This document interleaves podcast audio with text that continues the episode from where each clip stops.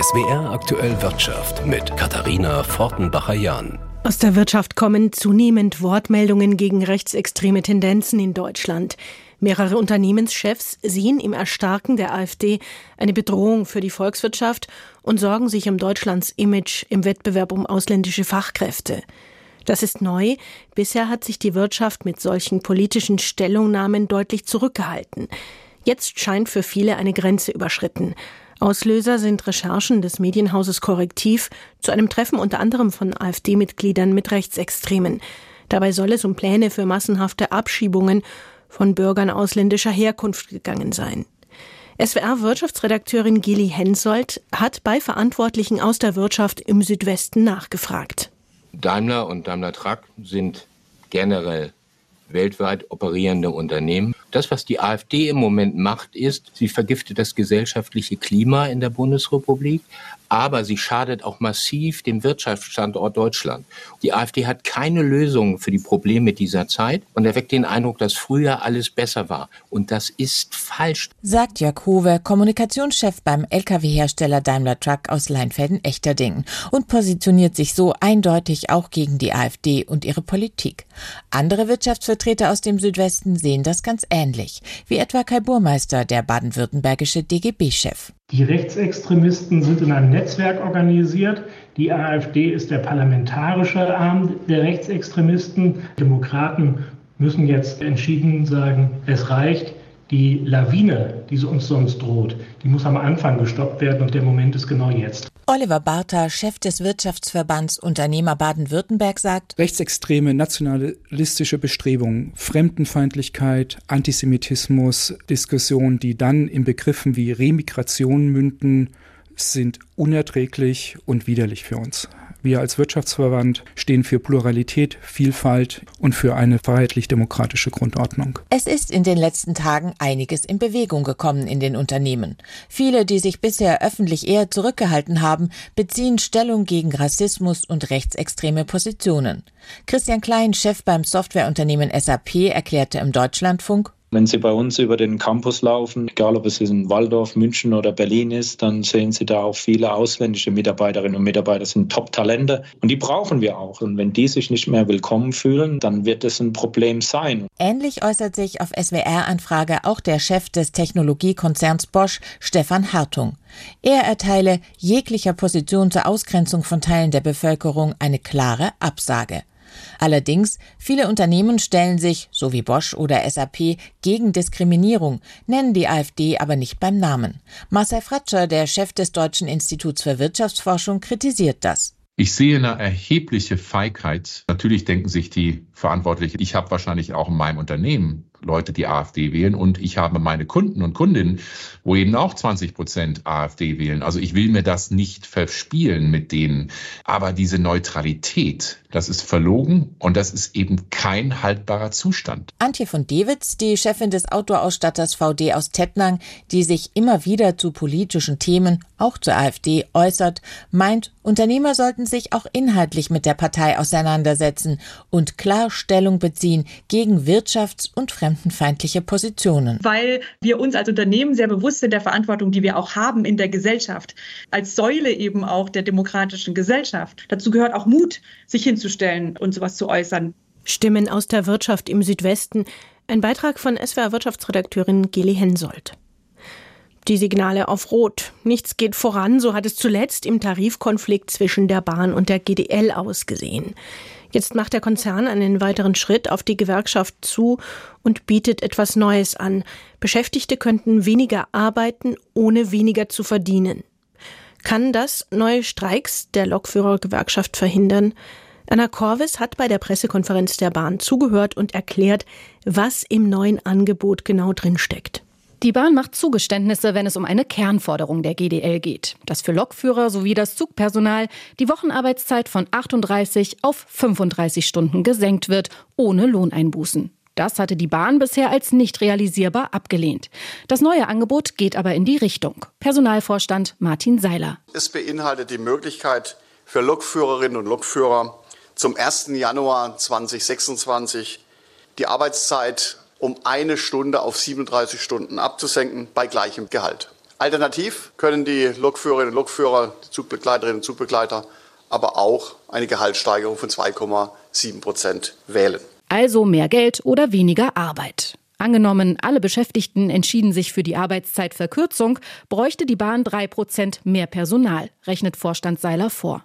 Deshalb soll diese Wahloption erst ab 2026 gelten. Weil wir auch sicherstellen wollen, dass wir genügend Mitarbeiter an Bord haben, um diesen Verteilungsspielraum zu eröffnen.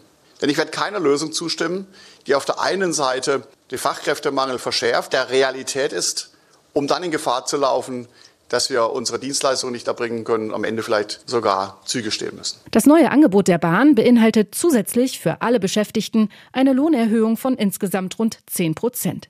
Es ist das dritte Angebot der Bahn. Vorstand Martin Seiler wirft der GDL einmal mehr fehlende Kompromissbereitschaft vor. Die Gewerkschaft müsse sich nun bewegen. Ja, ich erwarte von der GDL, dass sie ihrer Verantwortung gerecht wird und an den Verhandlungstisch zurückkehrt. Weitere äh, Streiks haben gar keinen Sinn und keine Grundlage letztlich. Wir wollen verhandeln, wir sind bereit, wir haben einen weiteren Schritt auf die GDL hiermit zugetan und äh, es gibt keinen Grund zu streiken, sondern es gibt jetzt Anlass, an den Verhandlungstisch zu kommen und zu sehen, wie wir uns dort verständigen. Als nächsten Verhandlungstermin schlägt die Bahn den kommenden Donnerstag in Berlin vor.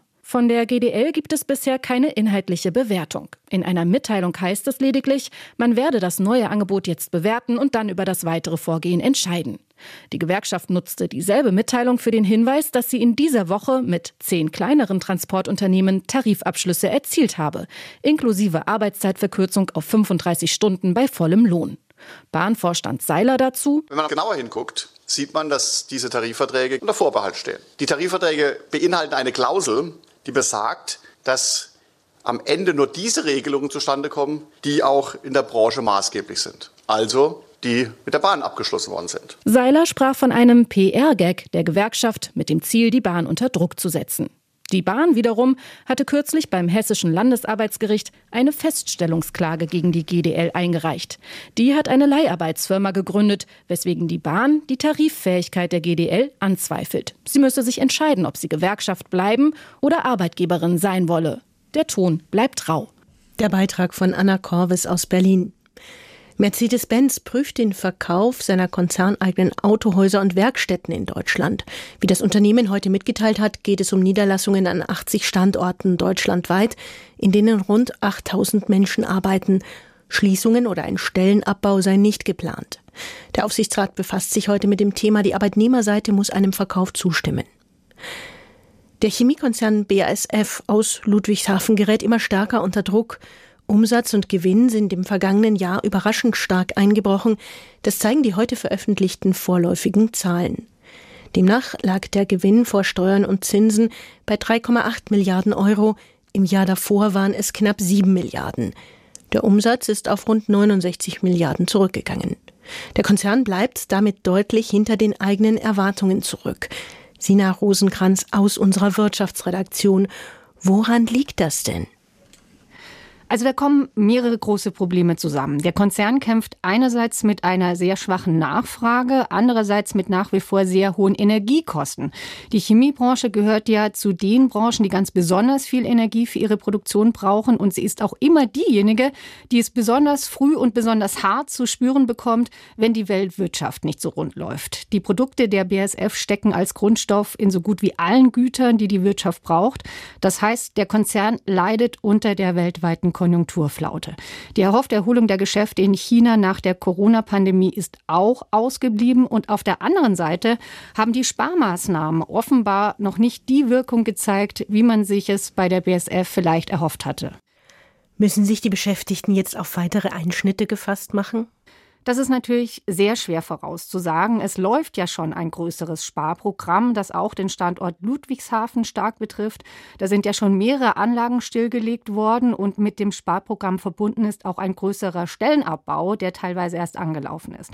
Es gibt allerdings keine betriebsbedingten Kündigungen, sondern die Leute kriegen überwiegend andere Jobs.